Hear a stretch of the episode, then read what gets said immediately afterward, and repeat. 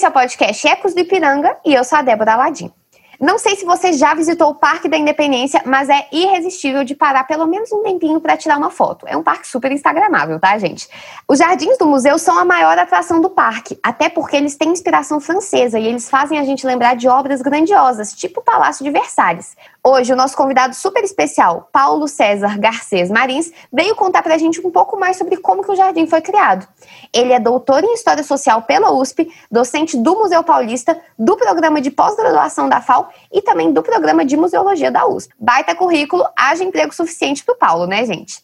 Oi, Paulo, seja bem-vindo. Obrigada pelo, por aceitar o nosso convite, né, na verdade. Eu que agradeço, Débora. Muitíssimo obrigado. Vai ser ótimo poder conversar com você e com todo mundo que está ouvindo a gente. Olha, esse vai ser o episódio mais lindo, né? Porque a gente vai ficar com os jardins em mente. Você veio para falar mais sobre os jardins que estão aí em torno.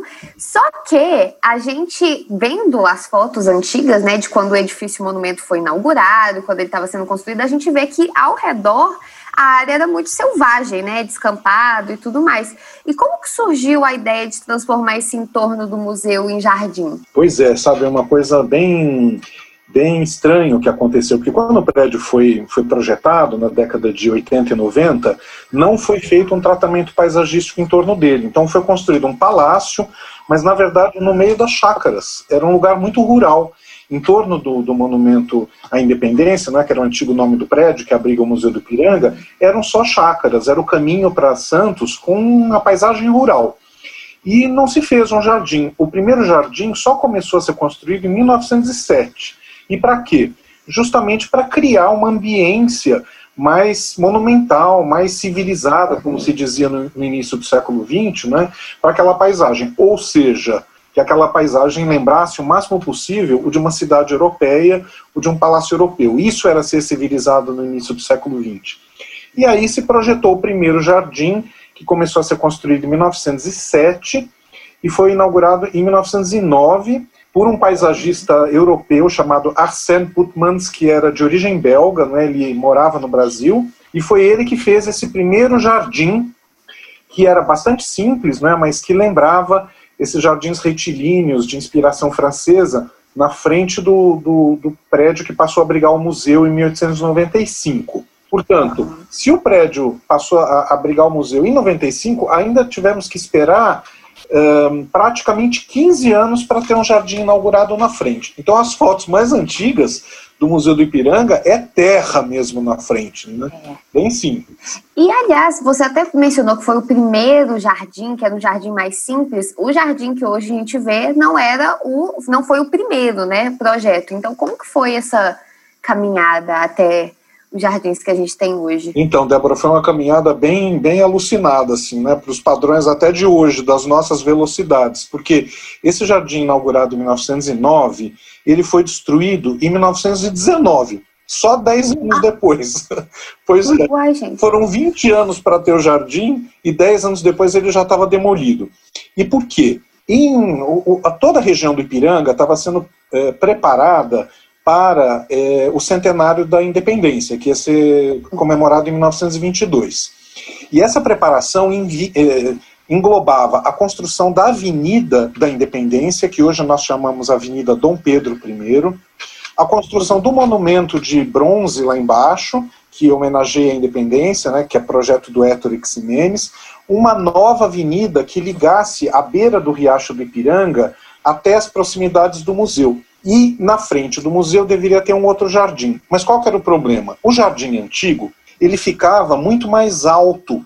Havia um barranco de terra na frente praticamente do museu, assim, 50 é, metros na frente do museu, um barranco bem forte de terra. Ou seja, quem estivesse lá embaixo, na margem do rio, ou mesmo na Avenida Dom Pedro, ia ver não um monumento arquitetônico lá em cima, o palácio, mas um barranco. Então as é. autoridades é, paulistas decidiram escavar todo o jardim é, que foi inaugurado em 1909 e rebaixar a cota do terreno.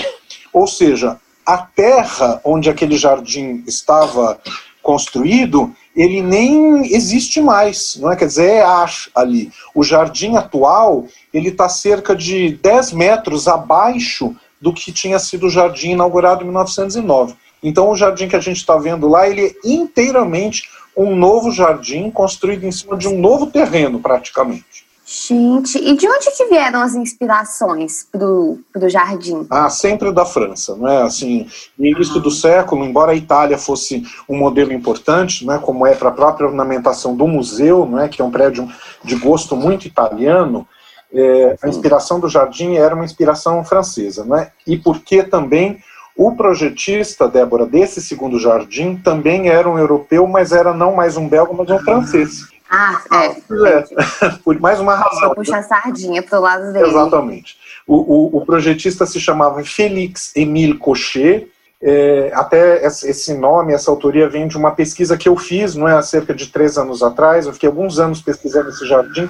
A gente não sabia, não é, a autoria desse jardim até muito pouco tempo atrás. E ele foi concebido em 1913 por esse paisagista francês que tinha vindo ao Brasil para fazer os jardins do atual Palácio das Laranjeiras, no Rio de Janeiro. Ah, sim. Ele foi um sucesso lá no Rio e as autoridades sim. chamaram ele aqui para São Paulo para fazer o projeto do jardim do Parque Dom Pedro II. E aí, logo depois, as mesmas autoridades chamaram o, o Cochê para desenhar o projeto do museu, o, do, do jardim do Museu do Ipiranga. Jardim esse, Débora, que ele não viu é, aconteceu. Ele morreu em 1916. Oh, ele era francês, então ele foi convocado para a Primeira Guerra Mundial, então ele teve que retornar ah. para a Europa e morreu de uma epidemia né, decorrente dos campos de batalha em 1916. Então, em 1919, faltando três anos para o bicentenário, é que começou a ser feito esse jardim, que é muito ligado aos jardins franceses do, do tempo dos reis é, Bourbon, não é, dos Luizes, que era, na verdade, uma moda que estava retornando na França no início do século XX. Ou seja, o século, o início do século XX na França estava retomando as formas dos jardins do século XVIII. E aí o nosso jardim vai nessa toada, embora ele seja um jardim francês bem, bem entre aspas, né? Porque ele, a gente pode conversar sobre isso. Ele tem outras referências que fazem com que na França ele fosse ser considerado um jardim bem pouco francês, né? A gente é que acha que ele é muito francês. É, então, era isso que eu ia perguntar, tipo, como que essas referências e inspirações estrangeiras foram adaptadas? Por que, que ele não é tão francês para os franceses? Pois é. Eu fiquei curiosa. É, é, bem, é bem, assim, um jardim ele é basicamente composto por plantas, né? Então, quando a gente Sim. olha o jardim, a gente vê que ele tem muitas formas do jardim francês, ou seja, os caminhos retilíneos, geométricos, as árvores e arbustos podados em formas geométricas, o que no paisagismo se chama topiária, que faz essas as árvores ficarem redondinhas, não é? os, os arbustos ficarem bem retangulares. E havia também, e há né, no centro do jardim, uma grande cascata é, em, em, degraus, né, que foi inspirada num jardim francês muito importante, que era os jardins do Trocadéro, em Paris, no lugar que hoje fica bem nas proximidades da Tour Eiffel. Esse, essa cascata não existe mais, né, porque ela foi derrubada na década de 20, mas a nossa é diretamente inspirada nessa cascata. Portanto, há muitos pontos em comum. Mas as plantas que foram usadas nesse jardim muitas vezes não eram plantas é, francesas, não é, ou, ou, de uso na, na Europa, não é? é? na Europa não, perdão, nos jardins franceses. Então, por exemplo, o nosso jardim tem ciprestes italianos que não eram usados num jardim francês.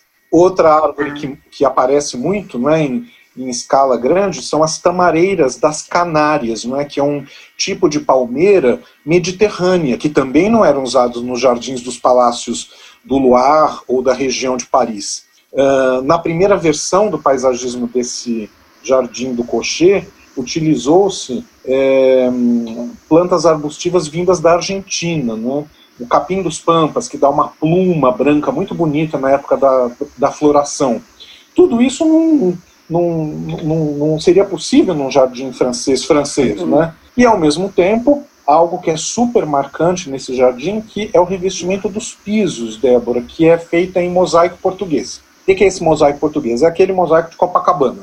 Pedra branca e pedra ah. preta. Então, que na verdade não se usa também no jardim francês, porque os caminhos nos jardins franceses são de pedrisco, de pedrinha moída. E aqui foi feito esse calçamento em mosaico português e na entrada do jardim o visitante, né, vai ver dois grandes dragões desenhados com essas pedras, que é, na verdade, o grifo, que é o símbolo heráldico, né, o símbolo do brasão da família Bragança, que era a família imperial brasileira né, e real de Portugal. Ou seja, o jardim tem um desenho francês com uma cascata francesa, mas com plantas que vieram é, do Mediterrâneo, que vieram da Itália, que vieram dos Pampas, com um mosaico português e com um monte de eucaliptos australianos em torno. Ou seja, ele é bem jardim, globalizado, né? É. Jardim viajou mais que a gente, Paulo, com certeza. É. é, é porque a gente que é leigo, né, não, não repara nessas coisas. Agora eu vou, vou ver todas as árvores, vou tentar adivinhar qual que é de qual país. Pois é. E última pergunta, por que que esses os jardins, eles pareciam ter sido tão importantes durante uma determinada época? Tipo assim, qual que foi o significado do jardim é, para cada época, da, cada sociedade, né, digamos assim, que viveu e que que esteve lá? Ah, o jardim ele, ele tem duas funções muito importantes, né? Uma que é a adaptação de plantas, né, e o cultivo das plantas. Uhum. Ela está muito próxima, inclusive, da arte das hortas, né? Durante muito tempo as coisas foram muito juntas. Portanto, é um lugar importante para aumentar o controle das espécies, o que é importante em todas as sociedades. E por outro lado, o jardim é o lugar do descanso, é o lugar do encontro social e o lugar também de contemplação da natureza, né? E essas características também se encontram no nosso jardim, porque ele foi um lugar sempre não é, buscado pelos paulistanos para se encontrar. Ele é o terceiro jardim da cidade, precedido só pelo Jardim da Luz e pela, pelo antigo Jardim da Ilha dos Amores, que ficava ali no Parque Dom Pedro também. Ou seja, o terceiro jardim de porte que acontece na cidade mesmo é o nosso jardim do museu, e há décadas as pessoas frequentam, né, há um século praticamente, né, as pessoas frequentam o jardim desde que ele foi inaugurado em 1923, né, e, e portanto, né, os jardins são também um lugar de, um, de afirmação de gosto, né, e no caso especificamente desse jardim, de demonstração que a cidade de São Paulo era capaz de ser também ornamentada, não é, com, com um espaço de convívio, não é, e com referências claro, né? embora o jardim seja bem mestiço, né? bem brasileiro, é. né? algo que pudesse reportar também a, a Europa. Né? Então ele é um patrimônio da cidade, ele vai ser restaurado, né? provavelmente agora já nos próximos, no próximo ano, talvez já comece a obra, né? E no sentido sempre da gente entender que restaurar um jardim é também sempre escolher as espécies de acordo com com a sua trajetória, não é? Evitar substituições para que a gente possa ver um jardim que renasça, mas sempre com uma mesma proposta né, que ele tinha quando ele foi inaugurado, né? Então, e ele é uma é, do jeito que você falou daqui a pouco, então vai ser o centenário do jardim, né? Exatamente. Você falou que é o de 1923. Exatamente. Tá chegando o aniversário do jardim. Pois é, ele é um centenário bem conservado. Aí tem que fazer um piquenique coletivo assim. Exato. Para comemorar. Mas, professor, essa foi a última pergunta. Eu queria saber se você tem algo a adicionar. Ah, eu acho que é sempre importante né, lembrar que o Brasil tem uma, uma inscrição super, super importante mesmo na história do, do paisagismo do século XX.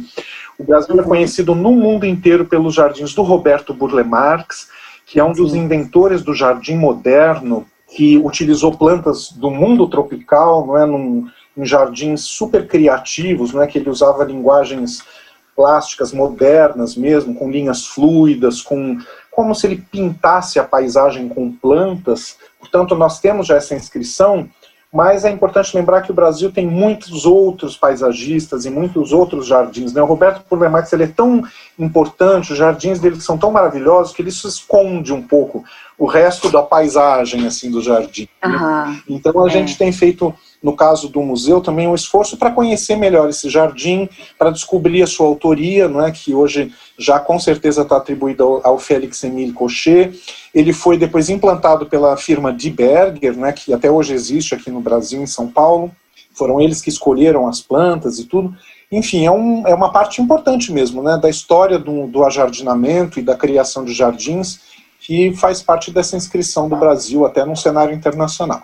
E quando a gente for visitar o jardim de volta, o que, que é para a gente reparar? Qual, qual, qual, aspecto assim que a gente não, geralmente nós não reparamos? Uma, uma planta específica, um pedaço específico, Não sei, o que você acha mais interessante. Ah. Agora eu quero achar todos os segredos do jardim. Vamos lá, eu acho que é sempre importante ver assim as plantas maiores, né, que já mostram uhum. essa diferença. Os ciprestes são aquelas árvores cônicas, não é? É uma espécie de um pinheiro bem comprido. Essa é a planta que vem da Toscana, né, da região central da Itália as palmeiras, não é? Uma delas já faleceu, não é? Vai ser replantada agora, uma das grandes. Essa tamareira das Canárias, ela é toda cortada assim de, de podas das suas próprias eh, dos seus próprios galhos, né? Parece que ela tem uma, um caule que é como se fosse uma escama de peixe, não é? Uma árvore muito bonita. E se nós formos por volta de eh, julho, agosto e setembro, a gente vai ver também a floração de uma planta que, que marcou época aqui em São Paulo, né, nos anos 70 e 80, foi quase, foi quase figurado inclusive na bandeira da cidade, que é a azaleia, que é uma planta da Pérsia, do Irã, e que nessa época do ano tinge a nossa cidade de, de rosa, de malva, de rosa claro, que também faz essa tintura do, dos nossos jardins. Né? As roseiras florescem também várias vezes por ano lá no jardim, e acho que sempre também o que chama muito atenção e eu peço que o público preste mesmo atenção, né, são as topiárias, né, que são essas plantas podadas, né, que é uma, uma mostra da vontade que os paisagistas franceses tinham no século XVIII, aprenderam com os italianos do século XVI e depois legaram para nós, mesmo aqui na América, do controle da natureza, que é, enfim, transformar aquilo que seria uma árvore, um arbusto totalmente solto, não é irregular, num, num num modelo, numa forma geométrica. Né? Então, essa é uma característica super importante desse jardim e acho que o público vai gostar também de ver quando estiver lá. Nossa, não, sensacional. Eu, pelo menos, vou olhar com outros olhos pro jardim. Oba. Tô doida para poder voltar lá, né? Ainda mais agora que vai fazer aniversário daqui a pouco. o aniversário do jardim. Mas, Paulo, muito obrigada, viu? De verdade, por ter aceitado o convite, por ter dado verdadeira aula de história, paisagismo. Ah, que delícia. Enfim. Foi muito bom, Débora. Muito obrigado, agradeço também. E todo mundo estava sendo esperado lá no, no Jardins e no museu, né? nos próximos anos e para a grande reinauguração do nosso prédio em setembro de 2022, em que você, Débora, e todos que estão nos ouvindo estão convidadíssimos para ver as grandes novidades que a gente tem para todo mundo lá. Ai, não, 2022, todo o episódio do podcast a gente termina falando, vem 2022, mal podemos esperar. Mas muito obrigada. E se você gostou, no próximo episódio, que vai ser o último episódio do nosso podcast, a gente vai falar um pouco sobre as versões da independência que os livros não contam. A convidada é muito especial, tenho certeza que vocês vão gostar. E esse é o podcast Ecos do Ipiranga, onde a história ganha novas histórias. Vejo vocês no próximo episódio e pode continuar acompanhando a nossa programação em ecosdoipiranga.com.br.